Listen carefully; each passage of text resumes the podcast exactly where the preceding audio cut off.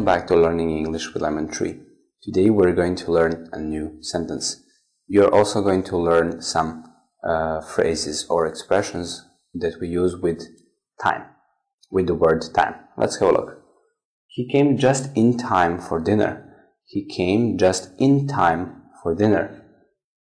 He came just in time for dinner. He came just in time for dinner. In time is a phrase and means um, few moments before something should happen. And this can also mean um, after a period of time. For example, in time, you'll be able to speak Chinese fluently.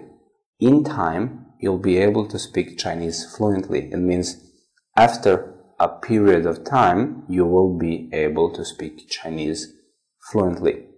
Thank you for watching. See you in the next video. thank you.